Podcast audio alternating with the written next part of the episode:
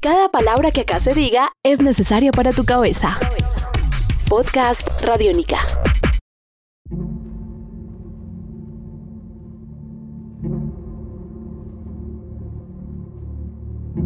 This is Major.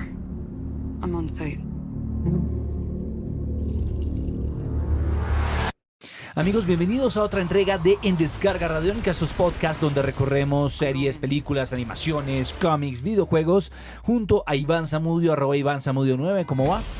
Maestro Diego, encantado de estar de nuevo con usted en este espacio y en esta oportunidad, pues contento con una situación, eh, contento un poco temeroso, no sé, pero pues digamos que el panorama puede llegar a ser positivo alrededor de un eh, manga que se ha transformado obviamente en un mundo de producciones audiovisuales muy importantes desde Japón, pero que adicionalmente ha visto territorio norteamericano de muchas maneras. Algo que estaba por esperarse hace muchos años desde que el señor Steven Spielberg comprara los derechos para producir. Sí, señores, estamos hablando de Ghost in the Shell, un tráiler que llegó por estos días y que nos tiene a muchos eh, contentos, temerosos, como dice usted, Iván, pero también expectantes de todo lo, de todo lo que puede pasar al respecto.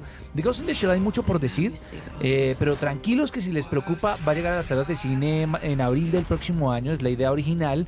Eh, y muchos no tienen la idea del fenómeno tan grande del que estamos hablando. Estamos hablando de una distopía, una sociedad ficticia, eh, algo cyberpunk el año 2029, eh, que técnicamente influenció el 90% de los contenidos creativos que tienen que ver con esas temáticas desde ese año en adelante, ¿no? Sí, señor. Hay que recordar que Ghost in the Shell inició formalmente como un manga en 1989 y es una creación del maestro Masamune Shirou, quien eh, yo creo que instauró y potenció mucho el concepto del cyberpunk de Occidente, llevándolo a una historia netamente japonesa. Y eh, yo creo, yo he leído muchos comentarios de que hay personas que dicen, oiga, yo tengo miedo que hagan esta adaptación, es porque tal vez eh, quedó como cierto, cierto, eh, ciertas cenizas, por ejemplo, de lo que pasó con la película de Aeon Flux. Ok. Co- Yo he visto que hay gente que está muy temerosa de eso, pero hay que sacarse esas No. cosas de la cabeza y estar tranquilos, porque de todas No, maneras... tranqui- tra- eh, tranquilos, tranquilos tampoco.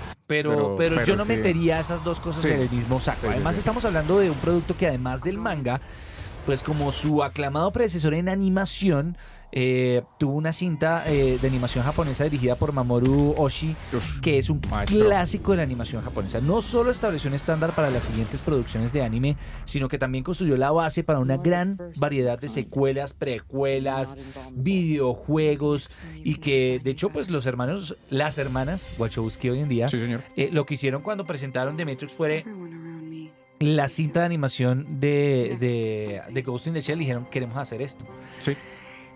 Se ha convertido como en un santo grial, como una búsqueda permanente de saber quién se le mide a llevar esa cinta a, a Hollywood y a la vida real. Y pues por fin se montaron en ese bus. Ya salió el trailer. Sí. ¿Qué opina? And now you save Eh, others. yo pienso que el tráiler, digamos, muestra una historia, digamos, un acercamiento en real action de Ghost in the Shell que era algo soñado. Eso es algo importante. Eh, cuando uno mira obviamente la estética de- del tráiler uno se da cuenta si esto está bien enfocado al cyberpunk y estamos viendo obviamente pues un acercamiento futurista muy al, al estilo obviamente de, de Philip K. Dick de Blade Runner eso, eso me gustó bastante digamos la estética de la digamos de lo que se presentó en este tráiler Eh, vamos a ver a Scarlett Johansson pues cómo, cómo interpreta por supuesto el papel em, protagónico ¿Cómo- por supuesto de, usted- de esta historia. Estamos hablando de la mayor Kusanagi, o sea, la mayor Kusanagi, Kusanagi, sí, eh, conocida en Estados Unidos Makoto- como, la mayor, Kusanagi. como la major, la mayor, pues, no, Makoto Kusanagi, o sea, la mayor Kusanagi, eh, es un personaje muy importante, pues por todo lo que ha logrado este, este, esta, esta creación de Ghost in the Shell. Eh, ¿Cómo le pareció lo que alcanzó a ver en los trailers de la, de la, de la, de la presencia, ella encarnando a, a- a la mayor Kusanagi?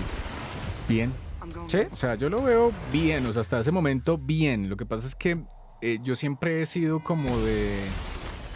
¿Cómo decirlo? Siempre fui como de ese, de ese estigma que tal vez tienen muchos de de decir, oiga, pues es que lo que es japonés que lo hagan los japoneses y lo que es norteamericano que, lo hagan los mucho. norteamericanos. Que es de, la crítica es de haber Pero- hecho un whitewash, de haber lavado Claro. y haber quitado todos los elementos japoneses Entonces, y poner... Claro, pero fíjese que ahí pasa una cosa bien importante y es que eh, cuando hablamos de este tipo de productos hay que recordar la palabra adaptación. Ajá.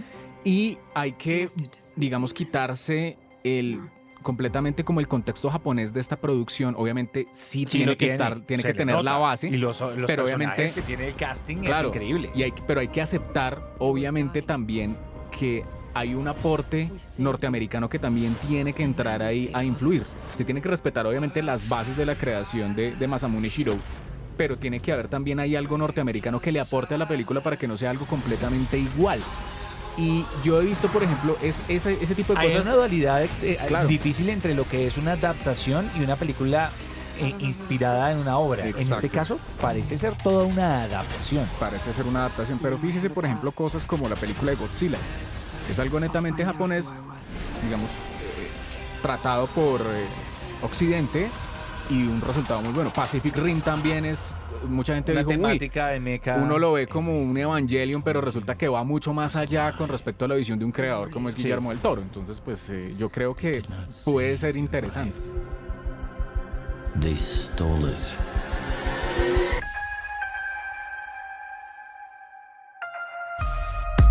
Estás escuchando Podcast Radio Única.